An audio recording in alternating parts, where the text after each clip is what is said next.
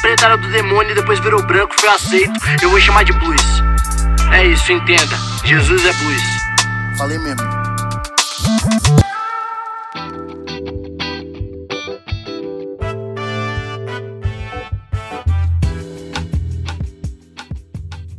Salve, salve! Bando de hipócritas, guias de cegos, cegos insensatos, cegos, fariseus cegos, sepulcros caiados, serpentes, raça de víboras. Caramba, o pastor acordou de mau humor hoje, hein? Já começou xingando geral. Que isso, vaso? Que isso, bênção? É, isso não pode não. Da sua boca só deve sair palavras de bênção. Não pode haver palavras é, é, palavras desse tipo, né? Palavras torpes na boca de um cristão. Que isso, vaso? É, mas deixa eu falar para você. Essa metralhadora de xingamentos aqui, eu tirei da fala de Jesus, tá bom? Eu tirei da fala de Jesus em Mateus capítulo 24. Não, Mateus capítulo 23. Foi de lá que eu tirei essa rajada de, de xingamentos.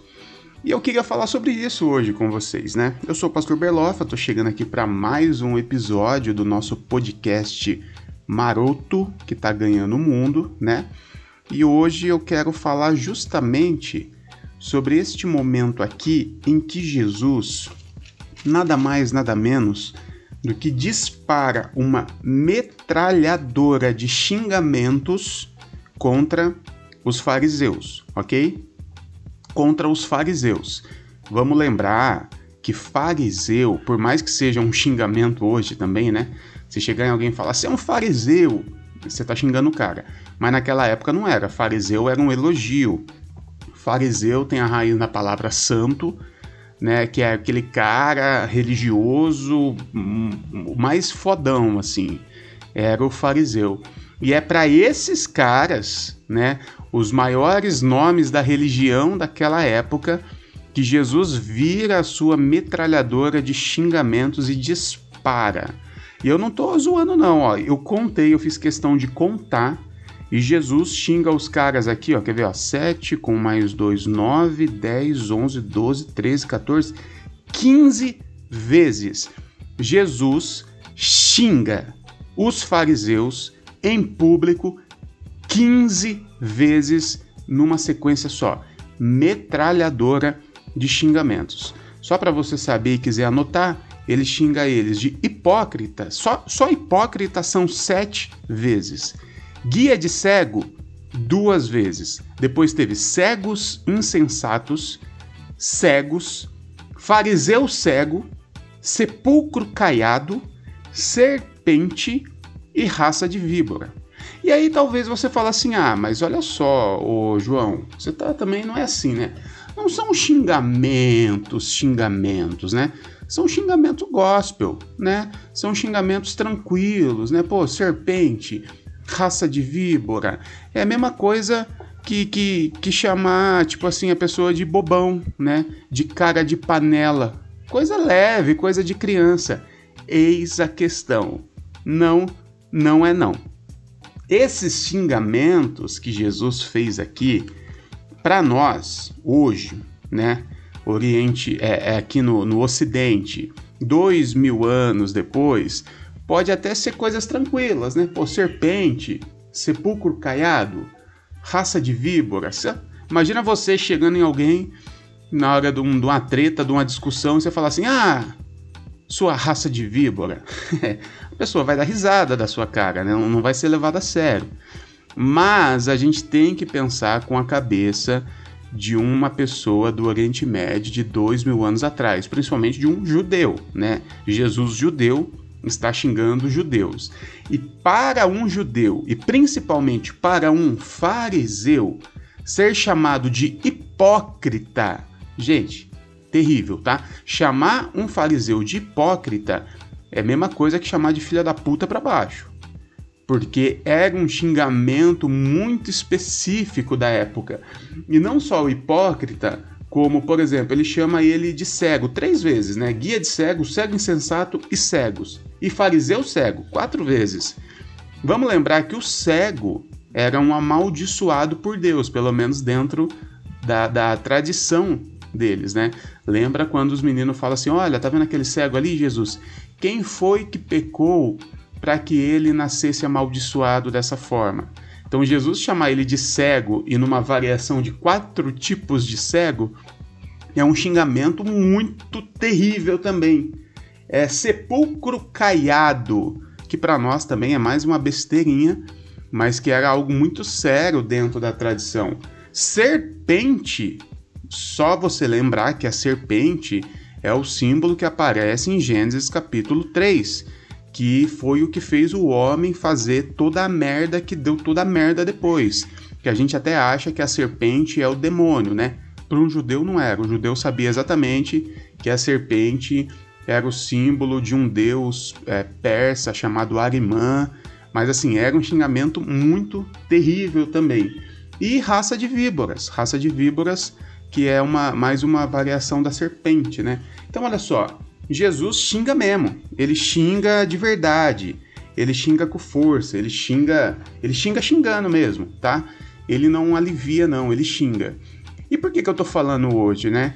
Porque a gente tem essa ideia que o cristão, né, que o discípulo de Jesus é o cara que tem que ter um discurso sempre polido, né? Palavras sempre muito polidas, né? Qualquer coisa que você fala, era é, alguém já vem e fala assim: ah, mas que não saia da sua boca palavras torpes, né?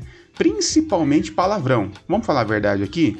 O crente que fala palavrão nem crente é, pelo menos é dessa forma que é considerado. Então, me desculpa você que tem um discurso muito polido e que não gosta de ouvir essas coisas, mas eu vou falar uns palavrão aqui, tá?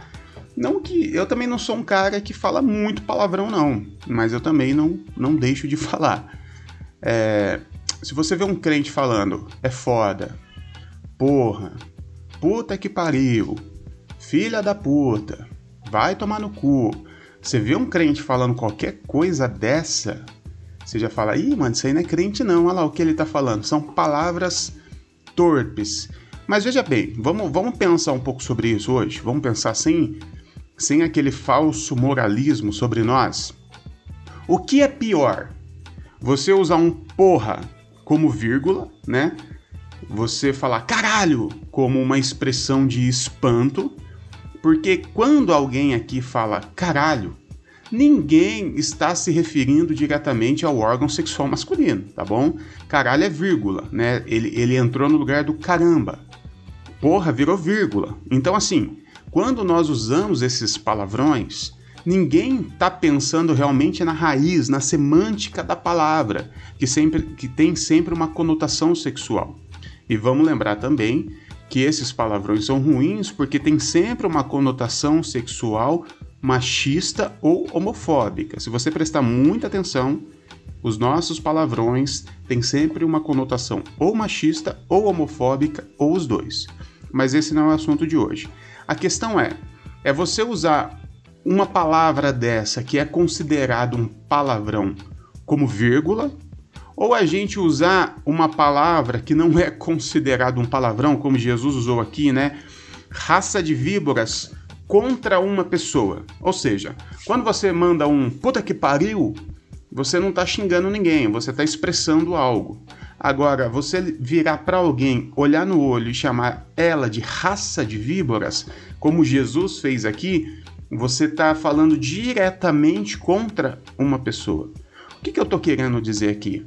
Não julgue as pessoas pela forma que ela fala, ok? Isso é muito pequeno, isso não, não, não tem como a gente é, é, entender, rastrear um caráter a partir da sua fala, porque a fala é muito cultural. Eu me lembro uma vez, eu ainda era bem religioso, e eu fui pro, pro interior de Minas. Que eu fui lá é, conhecer algumas igrejas, fui tipo numa viagem missionária lá no interior de Minas. Eu ainda era bem religioso na época. E eu cheguei lá e os, e os pastores, a galera da igreja, tudo falava: é foda, porra. E eu fiquei assim, boca aberta. Eu falei, como assim, mano? Os crentes tudo aqui fala palavrão. E aí depois eu fui entender que é algo completamente cultural. É tão cultural que nem os evangélicos lá têm esse problema, porque é absolutamente cultural. E aí eu comecei uma desconstrução nesse pensamento. Então olha só, Jesus, ele dá essa metralhadora aqui de 15 xingamentos contra os fariseus, que eram os religiosos da época. Então, primeira coisa, não julgue uma pessoa pelo falar, tudo bem? Se ela usa palavrões, não julgue ela por causa disso, porque é muito pequeno. Como eu disse, os nossos palavrões eles entraram em lugar de vírgula, expressão de espanto, ou quando a gente quer falar algo é, é que a gente não tem como mensurar, né? Ninguém fala assim, nossa, olha, o céu tem estrela pra caramba. Não, não, dá, não traz a ideia de muito, né? Você fala, nossa, o céu tem estrela pra caralho, né? É uma expressão de quantidade absurda. Então, não julgue uma pessoa por isso, tudo bem? Se você é essa pessoa que usa esses palavrões, é, também não se martirize por isso, tudo bem? Se isso não te incomoda realmente, é só esse incômodo moral pelo que as pessoas vão pensar, não faça isso, tá bom? A não ser que você também não goste e aí você se resolva com você mesmo. Mas o grande lance é, eu lhe garanto que Deus não tá muito chateado com os porra, os caralhos, filha da puta que você fala de forma natural. Eu tenho certeza que Deus está muito mais preocupado com o que a gente fala olhando no olho da pessoa, né? Xingando a pessoa. Quando a gente fala para uma pessoa algo que, que realmente vai cair no coração daquela pessoa. Essa é uma palavra torpe, né? É quando a gente fala algo contra alguém, algo que realmente vai machucar alguém, algo que realmente vai deixar aquela pessoa é, é, é, constrangida, chateada. Isso é uma palavra torpe. Não uma palavra que, que foi considerada um palavrão um dia. Até porque tem palavrões aí que depois eles acabam é, se tornando tão naturais que a gente fala qualquer pastor fala em púlpito, como coitado. Coitado é um palavrão, né? Vem de coito, vem de coitado. É, é a mesma coisa que o fudido. O, coit... o fudido é o novo coitado. Só que o coitado acabou ficando é, natural, natural. Hoje ninguém nem sabe que o coitado era um palavrão. Mas ficou natural. Então o fudido, porra, o, o caralho, essas coisas um dia vão se tornar ainda mais natural a ponto de ninguém é, ligar mais para isso, tá bom? Então não deixe que ninguém te acuse como ah, um falso crente, um cristão, porque de vez em quando você manda um se da puta. Tudo bem? Jesus falou 15 xingamentos olhando no olho dos fariseus, tá? Se você quiser um dia uma base bíblica para você usar o seu fia da puta, use Mateus capítulo 23, tá bom? É isso, meu povo. Eu sou o pastor Berlota, eu vou ficando por aqui e vão todo mundo se fuder, viu?